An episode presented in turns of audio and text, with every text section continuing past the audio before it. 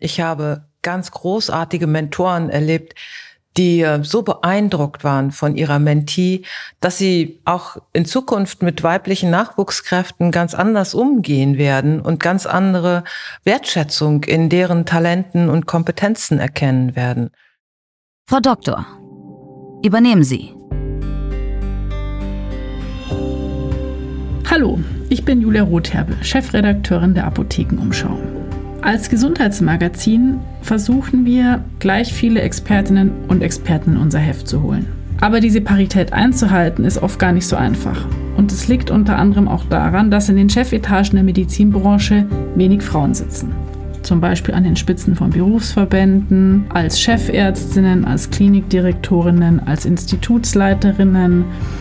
Die Liste ließe sich jetzt noch sehr weit fortsetzen.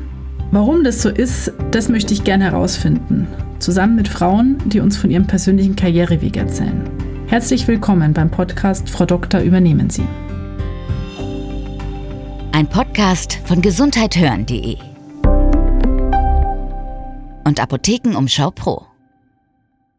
In dieser Folge bei mir zu Gast ist Dr. Christine Kurmeier. Sie ist Frauen- und Gleichstellungsbeauftragte der Charité Universitätsmedizin in Berlin und wir sprechen heute über das spannende Thema Mentoring. Herzlich willkommen, Frau Kurmeier. Schön, dass Sie da sind. Ja, vielen Dank für die Einladung. Ich freue mich sehr. Frau Kurmeier, wir starten in diesen Podcast ähm, nicht kalt, sondern wir wollen ein kleines Warm-up machen. Das nennt sich der Sprücheklopfer. Und das geht so, ich nenne Ihnen Sätze, die Frauen im Laufe ihrer Karriere, vielleicht auch unsere Hörerinnen oder auch Sie gehört haben. Wenn das bei Ihnen der Fall ist, dann klopfen Sie kurz und wir sprechen über diesen Satz, in welchem Kontext Sie den gehört haben. Genau. Bereit? Hm? Die meisten Frauen wollen überhaupt nicht Chef sein. Ja. In welchem Kontext haben Sie diesen Satz gehört? In sehr vielen Kontexten leider und ähm, sowohl von Männern als auch von Frauen, was mich immer wieder sehr traurig macht, weil ähm, da die Schuld, dass so wenig Frauen in Führungspositionen sind, einfach den Frauen mhm. wieder zugeschoben wird. Und ähm, meiner Überzeugung nach sind es strukturelle Barrieren und äh, die Konstruktion von Arbeitsverhältnissen, die Frauen daran hindert, in Führungspositionen zu gehen. Und äh, ja, die gesellschaftlichen Aufgabenverteilungen von Care-Arbeit und Berufstätigkeit tragen ein Übriges dazu bei. Bei uns zählt nicht das Geschlecht, sondern die Leistung. Es tut mir leid. Ja, wir hören ja nur. Ähm, deswegen muss ich kurz sagen, dass Frau Kummer ein bisschen mit den Augen gerollt hat. Ich deute das so, dass Sie diesen Satz sehr oft gehört haben. Ja, und ähm, ich muss zugeben, es äh, stört mich mehr mhm. und mehr und je öfter ich diesen Satz höre, weil natürlich auch äh, bei der Leistungsbemessung Frauen grundsätzlich benachteiligt sind und ähm, da auch nicht immer objektive Kriterien angelegt werden, wenn es darum geht, die Leistungsfähigkeit von Menschen zu beurteilen, egal welches Geschlecht sie haben, sondern äh, da zählen dann so Faktoren, die Ähnlichkeit oder brillantes Auftreten, Eloquenz, ähm, was auch immer. Und ähm, wir haben mittlerweile gelernt, dass natürlich auch Kompetenzzuschreibungen nach einem gewissen Äußeren mhm. funktionieren. Also Große Männer mit einer dunklen Stimme werden für kompetenter gehalten als kleine zierliche Frauen mit einer hellen Stimme. Das ist schade, aber damit müssen wir leben und äh, deswegen ist dieses Leistung äh, ist das, wonach wir beurteilen und nicht ähm, das Geschlecht ein Scheinargument. Der letzte Satz wäre, was wollt ihr Frauen denn noch alles? okay. Nochmal ein Volltreffer? ja, ja, und das ist schon ähm, einfach sehr alt. Also das begleitet mich schon, seit ich äh, an meiner Dissertation dazu gearbeitet habe, ähm, dass es Männer gab, die dann eben genau so einen Satz formuliert haben, ihr könnt doch schon die Kinder kriegen, jetzt wollt ihr uns auch noch die Berufstätigkeit streitig machen. Und ähm, da scheint so ein bisschen eine ganz archaische Bedrohungssituation durch, ähm, dass Männer sich eben versuchen, über ihre Berufstätigkeit zu profilieren und das Gefühl haben, bei Frauen reicht es schon, wenn sie ein Kind bekommen und dann sind sie äh, gesellschaftlich akzeptiert. Das stimmt so in dieser Verkürzung natürlich alles nicht, mhm. aber ein grundsätzliches negatives Gefühl von Männern gegenüber Frauen, die beruflich Karriere machen wollen, ähm, ist damit grundiert. Hm.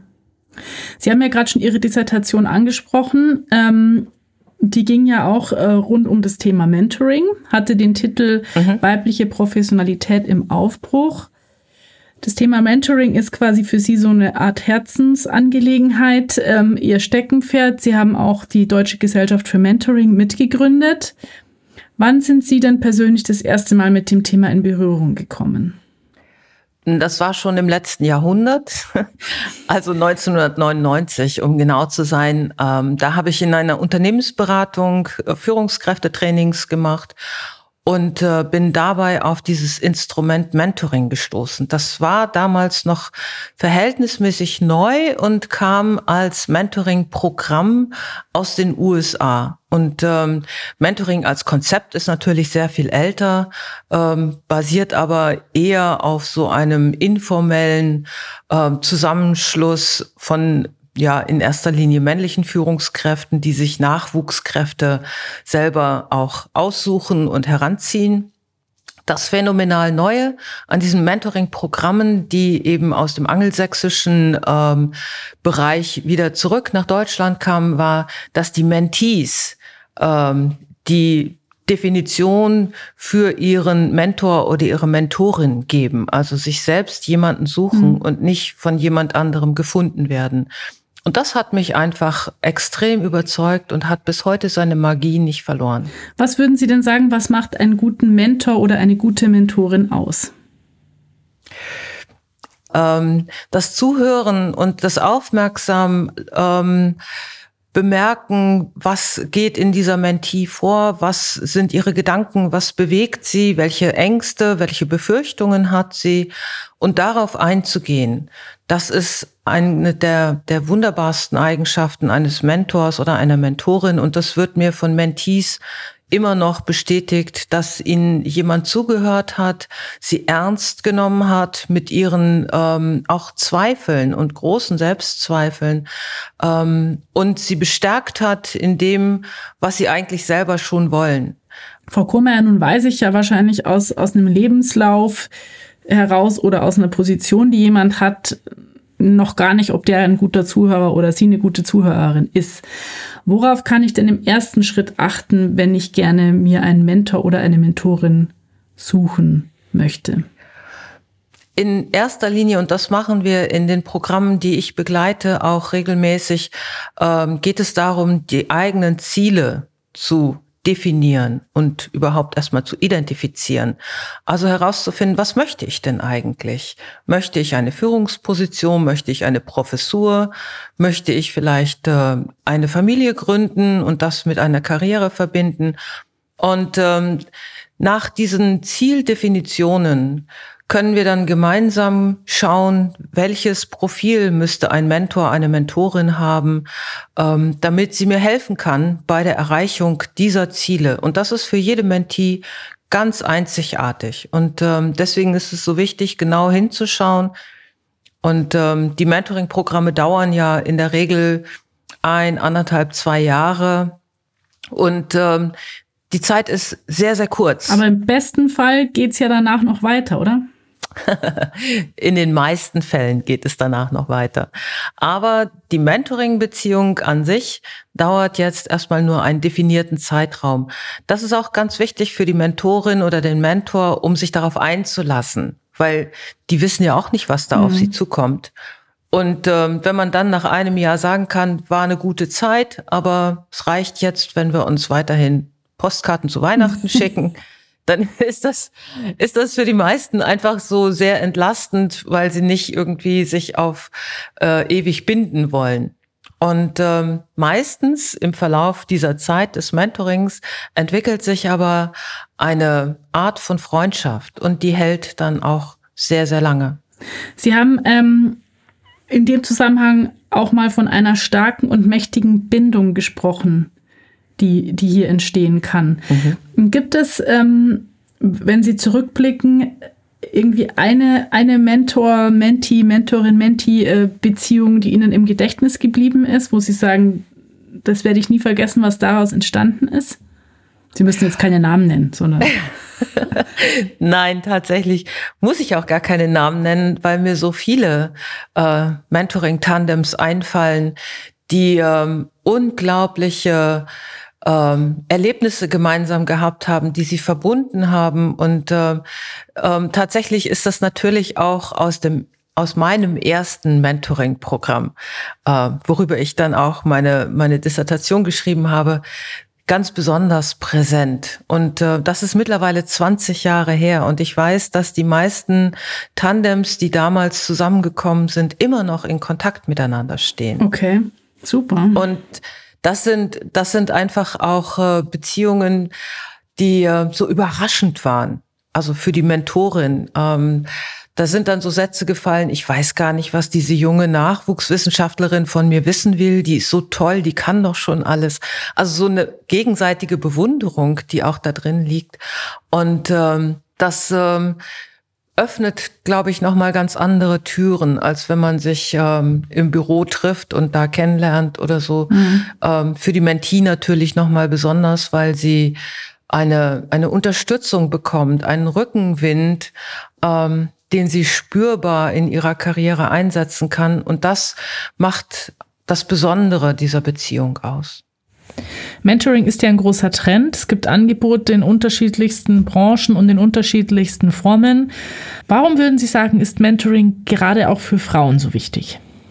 Es geht darum, Rollenkonzepte und Geschlechtsrollenstereotype in den Köpfen zu verändern. Und ähm, da helfen eben keine äh, Seminare über, warum ist Feminismus wichtig. Das erreicht nicht die richtigen Leute und ähm, das hat dann auch ähm, kaum einen Lerneffekt. Mhm. Wenn wir aber einen Mentor und insbesondere die männlichen äh, Begleitungen in den Mentoring-Programmen haben eine ungeheure Lernkurve. Wenn wir einen Mentor mit einer Mentee in Verbindung bringen, kann der in einer sehr persönlichen äh, Beziehung erleben, dass es eine junge Frau, die ist sehr engagiert und ambitioniert, die möchte was erreichen und die wird auch nicht einfach aus dem Beruf aussteigen, bloß weil sie ein Kind bekommt. Und ähm, das ist sehr viel überzeugender als jedes Seminar, als jedes Buch, was man dazu verfassen könnte, weil es mit Gefühlen verbunden ist. Und ähm, ich habe ganz großartige Mentoren erlebt, die äh, so beeindruckt waren von ihrer Mentee, dass sie auch in Zukunft mit weiblichen Nachwuchskräften ganz anders umgehen werden und ganz andere Wertschätzung in deren Talenten und Kompetenzen erkennen werden. Das heißt, kurze Zwischenfrage, mhm. ähm, ich sollte mir als äh, Frau, als Mentee tatsächlich auch ernsthaft überlegen, einen Mentor zu wählen und nicht eine Mentorin. Das hätte ich jetzt so nicht erwartet. also das kommt wieder darauf an, welches Ziel Sie verfolgen hm. mit dem Mentoring. Also wenn Sie wissen wollen, wie ist Vereinbarkeit von Familie und Karriere möglich, dann tendieren die meisten Mentees dazu, eine Mentorin zu haben, die das schon erreicht mhm. hat, weil es natürlich authentische ähm, Erfahrungswissensbestände sind. Ich finde es aber auch immer ganz spannend, mit Männern mal darüber zu diskutieren. Wie können die das eigentlich vereinbaren? Warum haben die da gar kein Problem? Ja, bei denen ja? klappt's ja immer.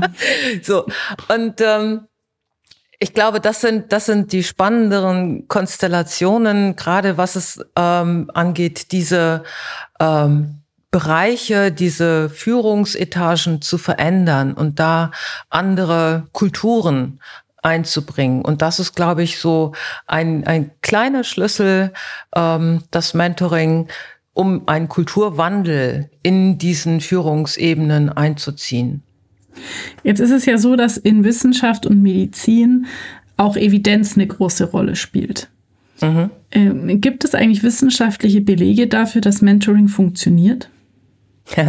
Das war ja der Ansatz meiner Dissertation damals, auch ähm, zu gucken, wie kann man das eigentlich nachweisen. Und ähm, im, im Zwiegespräch mit meiner Doktormutter damals äh, stellte sich relativ schnell heraus, ähm, dass eben das Instrument Mentoring häufig auf Frauen oder ja, Menschen trifft, die ohnehin ambitioniert sind und die ohnehin Karriere machen würden. Mhm. Ähm, und deswegen haben wir versucht ähm, zu evaluieren und haben auch herausgefunden, dass das Mentoring-Programm an sich äh, sehr schön ist, dass es aber nicht nachweisbar ist, ob die Frauen oder die Mentees deswegen Karriere gemacht haben, weil sie an diesem Programm teilgenommen haben. Also diese Monokausalität gibt es im Leben einfach mhm. nicht. Ähm, das, was wir gemacht haben, war eine Langzeitbefragung, fünf Jahre nach dem Mentoring-Programm. Und ähm, die, die Erkenntnis war erstmal ernüchternd, so für jemanden, der so viel Herzblut da reingelegt hat. Ähm, da gab es eine Aussage einer Mentee, ähm, ach, in der Führungsposition, die ich jetzt innehabe, wäre ich auch ähm, gewesen, wenn ich nicht am Mentoring teilgenommen hätte. Mhm. Aber ich würde mich nicht so gut auskennen mit den Spielchen hinter den Kulissen und das hilft mir. Das fand ich eine, eine sehr realistische Einschätzung und hat dann ähm, im Nachhinein doch zur Befriedung beigetragen, ähm, dass es sich lohnt, Mentoring zu machen und dass es für die Mentees ähm, nochmal eine andere Qualität der Führungsfähigkeit mit sich bringt. Frau Kummer, ich würde noch mal gern auf den Aspekt eingehen mit den Männern als Mentoren für Frauen.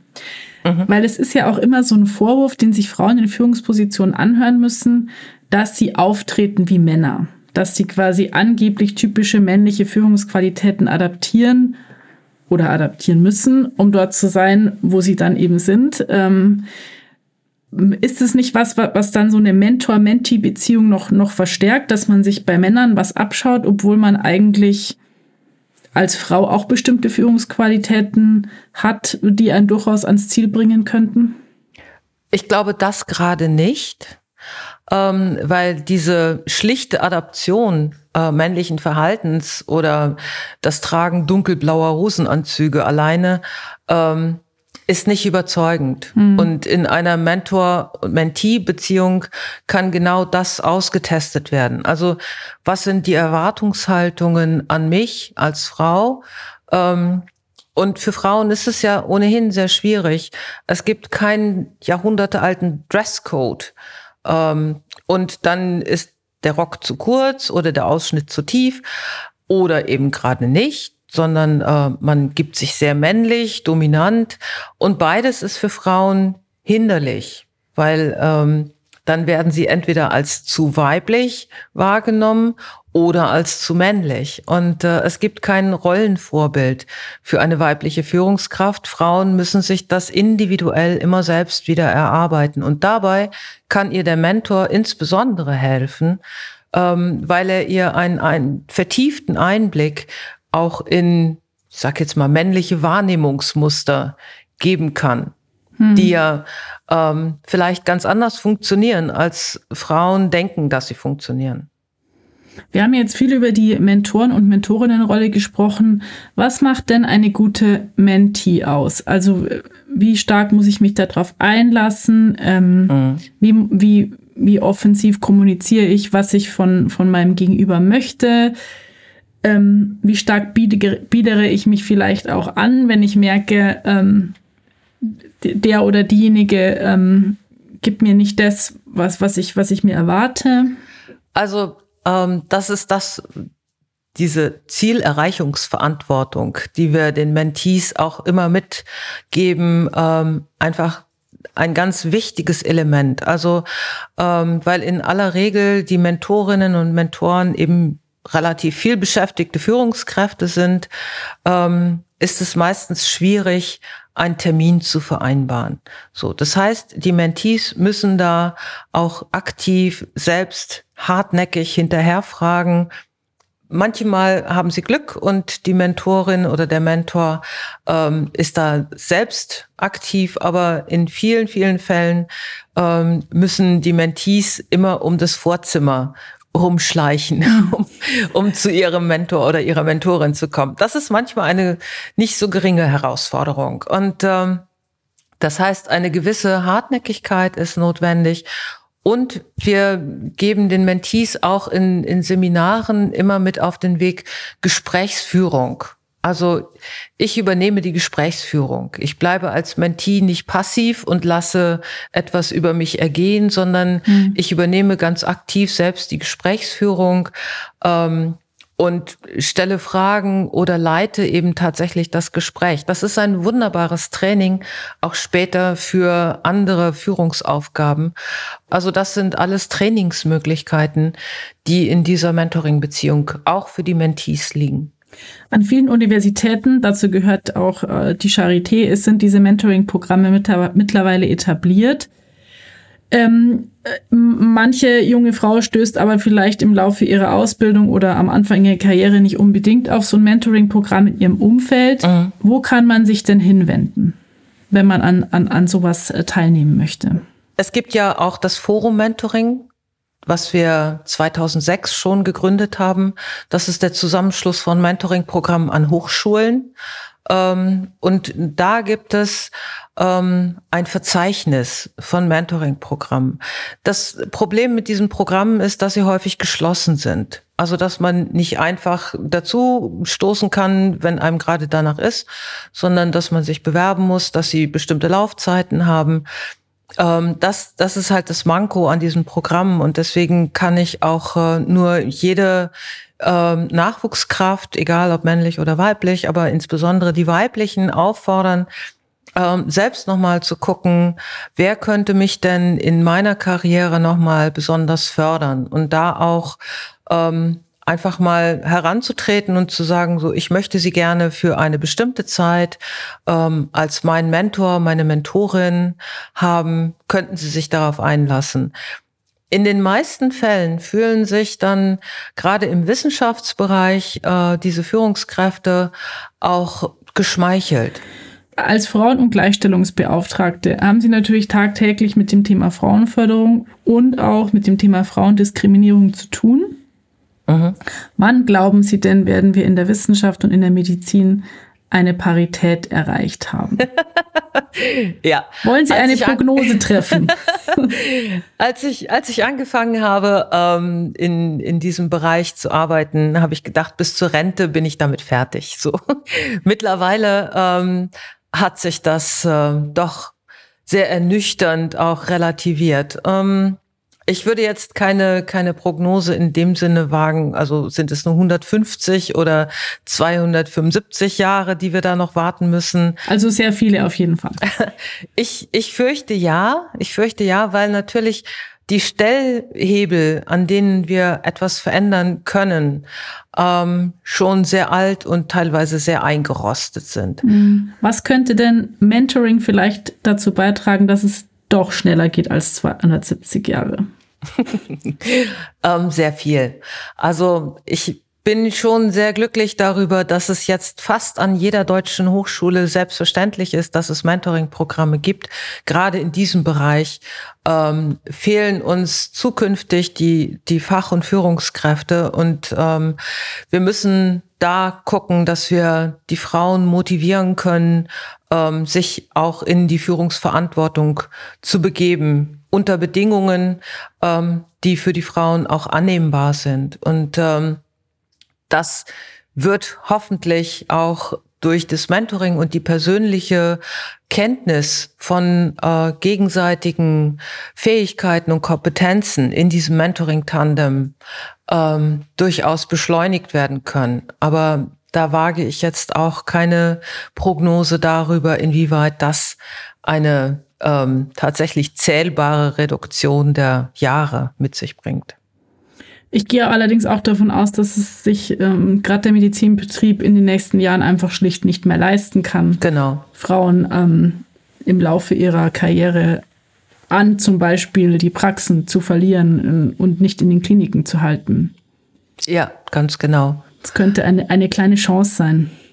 Ja, also ich vertraue darauf, ähm, dass es eben auch die Notwendigkeit gibt, ähm, das zu erkennen. Ähm, allerdings sind so Traditionen einfach auch nicht zu unterschätzen. Und äh, wir haben es dann halt immer noch, dass im Alltag, im Klinikalltag insbesondere ähm, die Anästhesistin, die zum Aufklärungsgespräch zu einer Patientin oder einem Patienten kommt, mit dem Praktikanten im Schlepptau, dann angesprochen wird als Schwester, können Sie mir bitte mal gerade den Saft geben und Herr Doktor, ähm, wie steht's denn um mich? Mhm. Also diese Rollenzuschreibungen sind einfach noch sehr persistent und ähm, deswegen müssen wir da aktiv dran arbeiten, auch an dem Bild. Und deswegen bin ich so froh, dass Sie diesen Podcast machen, weil es wirklich ein, ein wichtiges Element ist, dass Ärztinnen auch ähm, als solche gesehen und, und als kompetent anerkannt werden.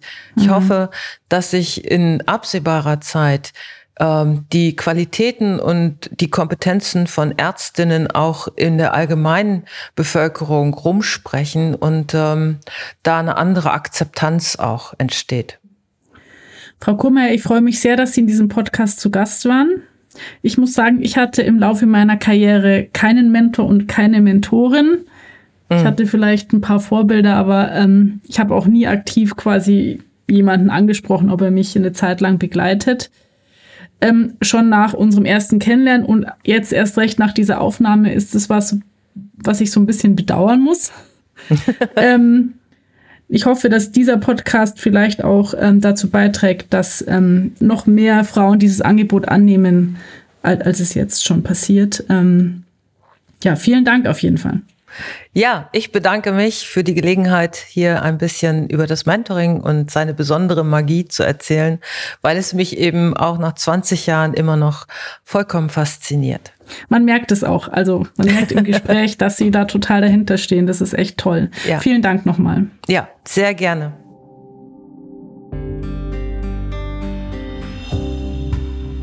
Dieser Folge haben wir uns mit dem Thema Mentoring beschäftigt. Es gibt aber noch unglaublich viele weitere spannende Themen rund um Frauenkarrieren in der Medizin. Darum folgt uns doch einfach auf Apple Podcasts oder Spotify. Es gibt alle 14 Tage eine neue Folge, immer montags.